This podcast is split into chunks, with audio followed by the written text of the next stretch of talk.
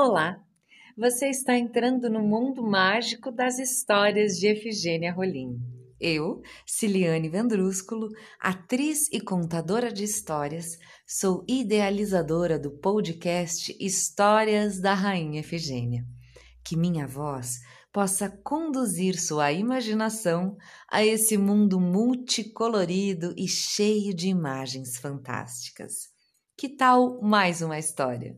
Então, abra os ouvidos e o coração e aproveite as histórias da Rainha Efigênia, a rainha do papel de bala.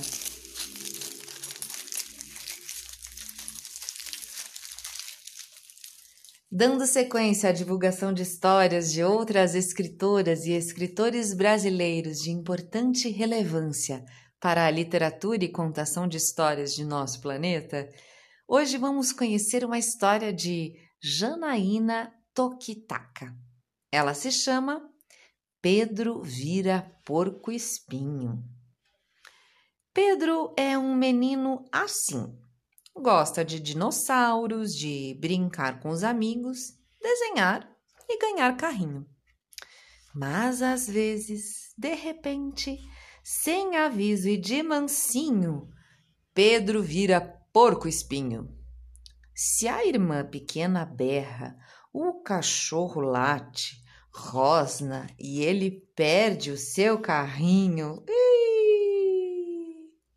Pedro vira porco espinho. Se a mamãe chega atrasada na saída da escola só porque errou o caminho,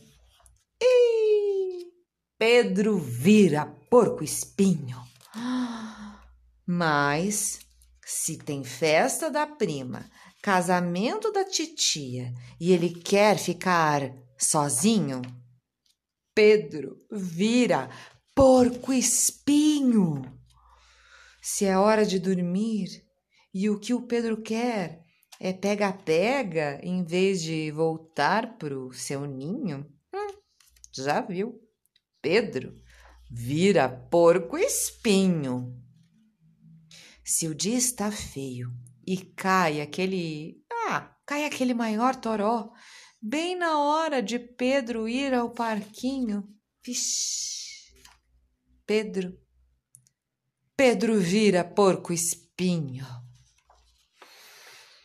Mas se abre aquele sol, de repente, se ele ganha bolo de chocolate, abraço apertado da vovó, ou se Pedro joga bola com o vizinho, aí Pedro desvira porco espinho rapidinho, rapidinho.